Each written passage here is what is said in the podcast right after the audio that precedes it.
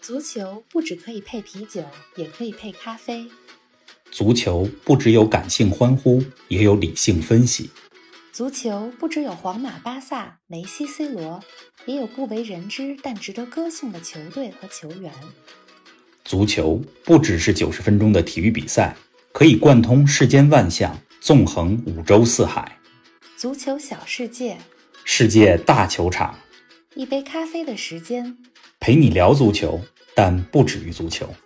听众朋友们，大家好，欢迎来到新一期足球咖啡馆。冯老师你好，林子豪，听众朋友们，大家好。节目开头啊，还是给我们说说近期你在看什么比赛呢？近期啊，欧洲五大联赛目前正歇赛呢，啊，休赛两周，因为这俩礼拜又是国家队的国际比赛日、啊。大家如果有时间的话，嗯建议大家看看南美洲的世界杯预选赛，啊，因为虽然世界杯二零二二年，呃，现在到世界杯还有两年的时间，但是南美洲的预选赛嗯已经打了好几轮了，而且南美的这个赛制啊特别特别啊，每怎么个呢？队要打十八场比赛，历时两年嗯，才能这个完成世界杯的预选赛，呃，所以也是被认为是漫长。非常漫长、最漫长的世界杯预选赛。过几天有一场乌拉圭和巴西的比赛，大家有有时间的话可以看一看。这个说到国际比赛日啊，我突然想到一个日子嗯，怎么呢？啊，五年前的这个时候，嗯二零一五年的十一月十七号，英格兰和嗯法国国家队在英格兰的温布利大球场进行了一场友谊赛。嗯那这场友谊赛的特别之处呢，就在于怎么呢就比赛前几天，嗯巴黎刚刚发生了一场恐怖袭击的事件，呃，啊，我记得是应该是在十一月的十三号。那那么这个友谊赛就在恐怖袭击事件四天之后啊、发生的。那么所以在这场友谊赛开始的时候，在英格兰的主场，就是在奏响法国国歌的时候，嗯呃，法国国歌《马赛曲》的歌词出现在现场的大屏幕上，然后全场英格兰的球迷和法国的队员们一起高唱法国的国歌《马赛曲》啊很多英格兰的球迷也举着法国的国旗，呃，也是像呃，这因为法国毕竟是这个恐怖袭击事件的呃呃受害国嘛，对吧？受当害时有国一百多人嗯遇难，所以英格兰的球迷们也很给力。就是在这样的时刻，应该说法国和英格兰一直以来是足球场上的死敌，但是对呀当一国遇到灾难的时候，另外一个国家以这种方式表示慰问，这感是觉足球很场温上暖非常温暖的一个画面。对，没错当然了，这很遗憾，就是说这种温暖的事情是发生在一个悲剧的大背景下。我现在在回看。呃，那场比赛的这个开幕，法嗯国歌奏响的时候，全场高唱《马赛曲》，我自己还非常的感动。对呀、很感人，而且非常值得纪念的一个画面啊。对了，我们也找到了那场比赛，英格兰球迷唱法国国歌《马赛曲》的那个片段，那给大家放一段，让大家感受一下气氛。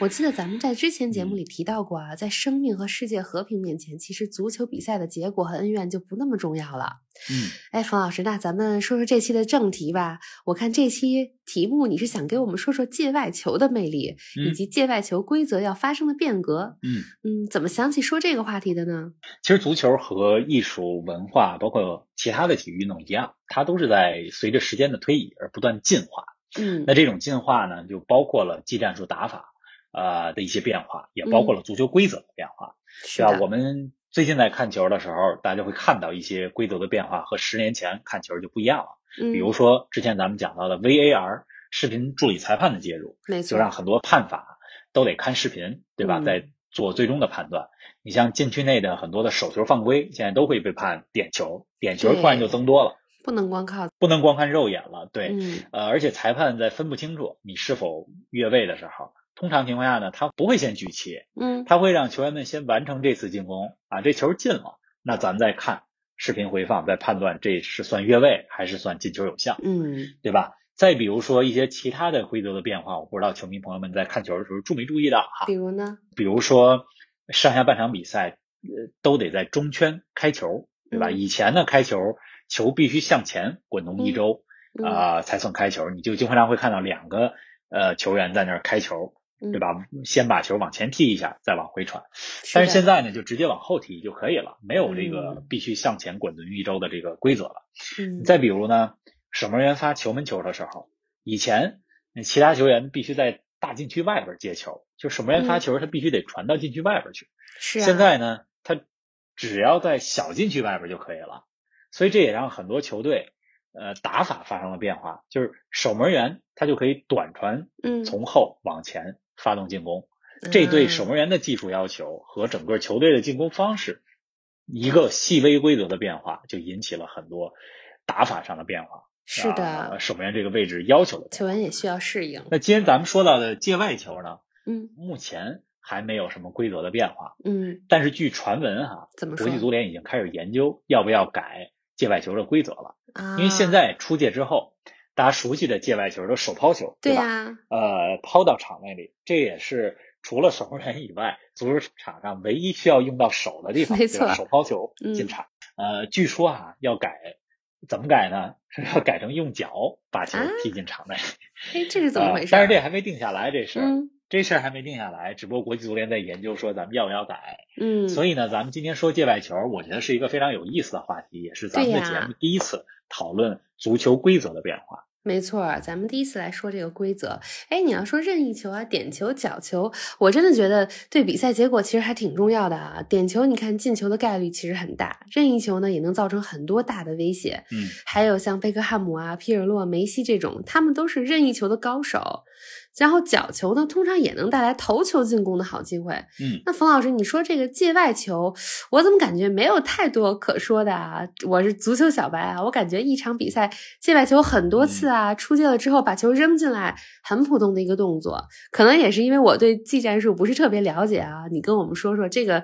怎么会界外球也引起了这样的变革呢？嗯，玲子其实跟你有一样想法的人大有人在，嗯，呃，而且很多退役的球员也是这么想的，就对不呀就是界外球嘛， 对吧？这有什么可改可说的呢？嗯，但是现在哈，足球已经进化到了一个非常精细化的时代，就每嗯一个战术细节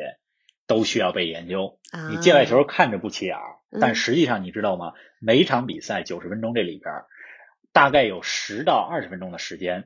嗯都是球被踢出界，球员们向场内投掷界外球这个动作。啊，这么多时间，也就是说，九十分钟比赛的嗯百分之十五到百分之二十，嗯大家都是在这个界外球这件事儿上花费的时间。啊，我给你讲几个例子，你就明白界外球这个事儿的重要性了。行啊，搬好小板凳啊，我洗耳恭听，你来说说。我先给你讲一个球员哈，这啊球员呃，如果呃十年前就看英超的朋友们应该听说过，嗯他的名字呢叫德拉普。啊呃，，德拉普这个人呢，他不是一个特别有名的球员，嗯，但是哈，在他效力斯托克城期间，他嗯有一个绝活儿，什么呢？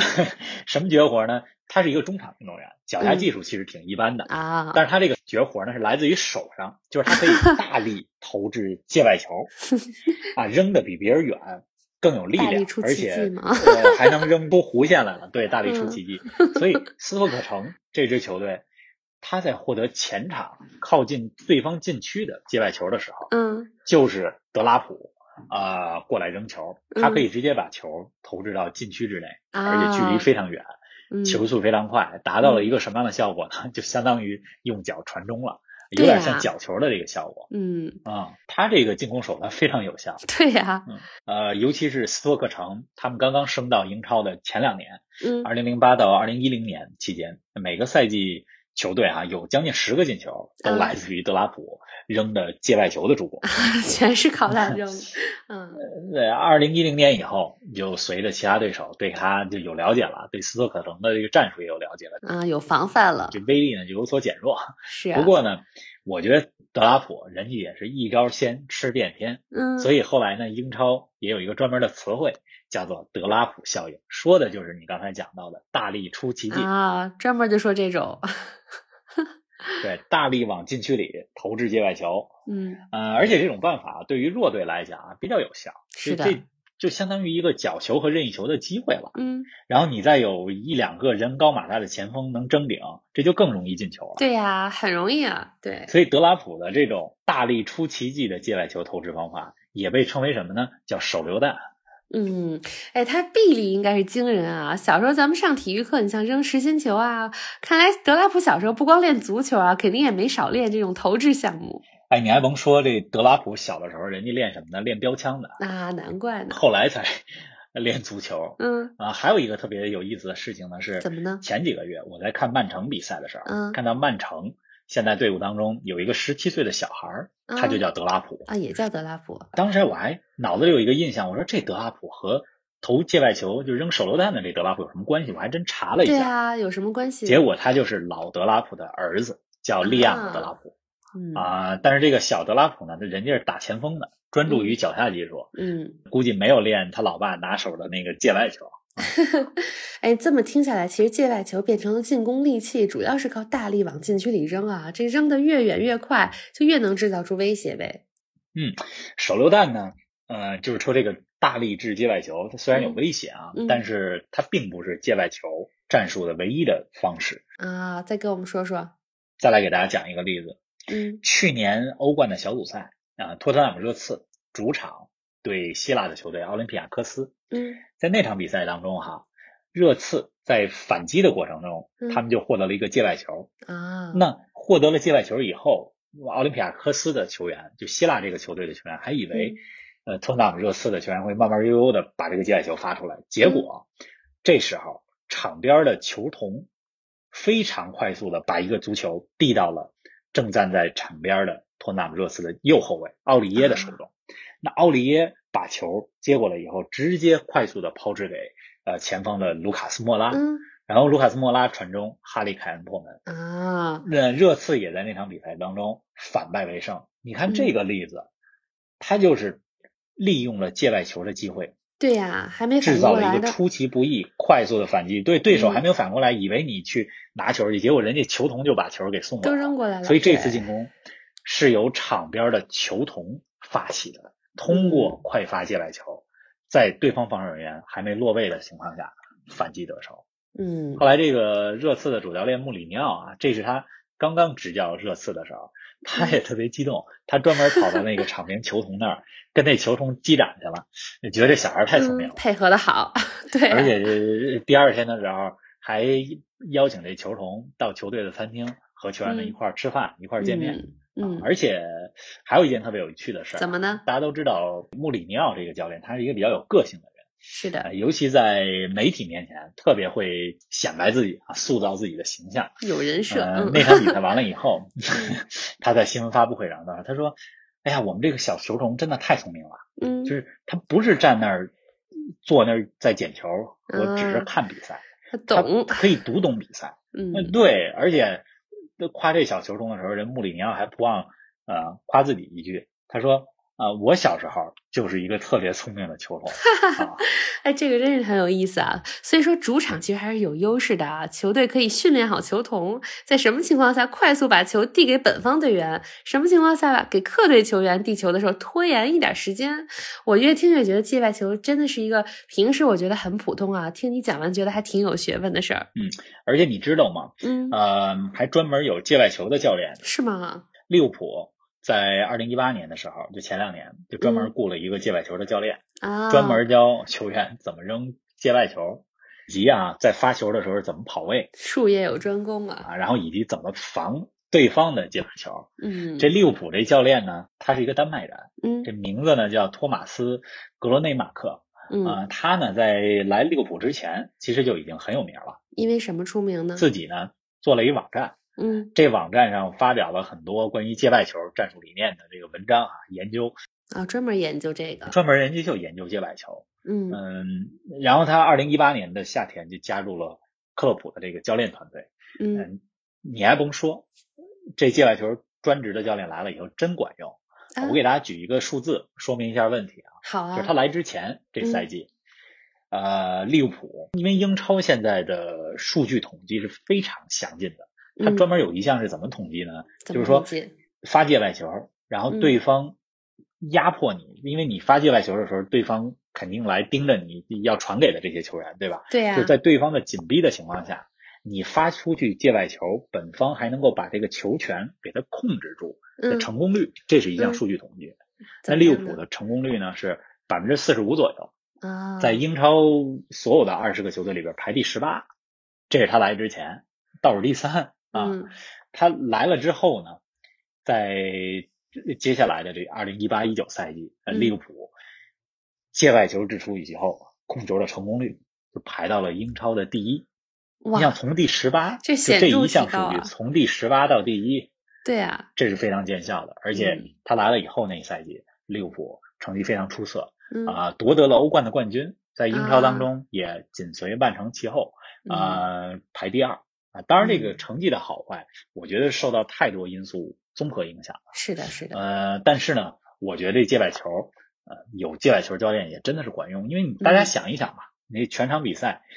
球出边界需要往场里边投掷的次数，我没有数据统计啊，但我就据目测，嗯，我觉得一场比赛得有五十到一百次。对啊，如果能把握好这些机会的话，对，如果你把握好这些机会的话，你意味着什么？意味着你能嗯够获得更多的球权。没意味着错，你拿到球以后转化成更多的进攻次数，所以嗯很重要。嗯，嗯，确实是，还真是这么回事儿啊！哎，那这位丹麦的知名界外球教练，那他会不会也教利物浦球员们怎么大力出奇迹，怎么扔手榴弹那样的界外球啊？这还真挺有意思的。嗯虽然这个丹麦教练啊特别擅长教球员怎么扔长距离界外球，就这手榴弹，嗯但是这个呢也要看球队的打法风格。啊那，利物浦这支球队啊，长期以来它是有技术细腻著称的，是的。就，人家看不上这个手榴弹这技术 太简单粗暴了。啊呃，利物浦觉得这对啊，你这手榴弹战术这是呃，虽然说有时候也能带来一些出其不意的进攻机会吧，嗯。但是这和我们队的进攻风格、嗯战术定位不太符合 不屑于用，一般弱队对吧嗯？嗯没有别的办法的时候才用这个，嗯，所以你看利物浦的比赛里边，反而看不到特别多往禁区里直接扔长的、远的界外球的这种方式。对啊，呃，但是咱们刚才讲了，对吧？界外球的学问其实特别多，嗯，你怎么跑位，什么时机发球，要不要虚晃一枪，你你怎么样用眼神儿，包括你的身位跟你的队友这个有这个眼神儿和肢体语言上的沟通，以及你扔这队友脚下，他应该扔到一个什么样的高度，对吧？是在脚踝这儿，还是这对个怎么着才合适怎么合适，这都很有讲究，所以要教的东西多了。嗯人利物浦不用他这个，呃，手榴弹没关系，还有很多别的可以讲的。对呀、哎，你在这期节目最开始跟我们说界外球的这个规则可能要改，但究竟会怎么改呢？这也是最近这一两年国际足联，呃，因为足球比赛的规则，尤其国际赛事的规则，这是归 FIFA 对吧？国际足联管嗯是的，啊、呃他们呢也有一个专门的小组在研究嗯要不要改以及怎么改。嗯而且负责这个事儿的一个专家哈，就是谁呢咱们前几期节目讲到的，就是阿森纳功勋教练温格啊啊，是温格从阿森纳退休以后，嗯呃，没歇多长时间就去国际足联任职去了，啊，开始研究规则呃了在。研究这个规则了。对，嗯温格呢，他呃，之前咱们节目讲到了，他写过一本书，对吧？嗯我的红白岁月》，讲是就的是在阿森纳的这段经历。他嗯十月份的时候有好多采访，写了一本书嘛，我总要推广推广我这书，所以就来接受这个媒体采访。嗯，那这媒体呢，不光问他书的事儿，还问他，哎，您研究那规则界外球那事儿怎么样了？嗯，他怎温么格说？呢，他就跟大家说，嗯他说他实际上在研究这么一个场，就是以嗯后在本方半场，也就嗯是自己门将所在的那个半场防守的区域里，如果发界外球的话，大家都可以用脚踢，就不用手来投掷了。嗯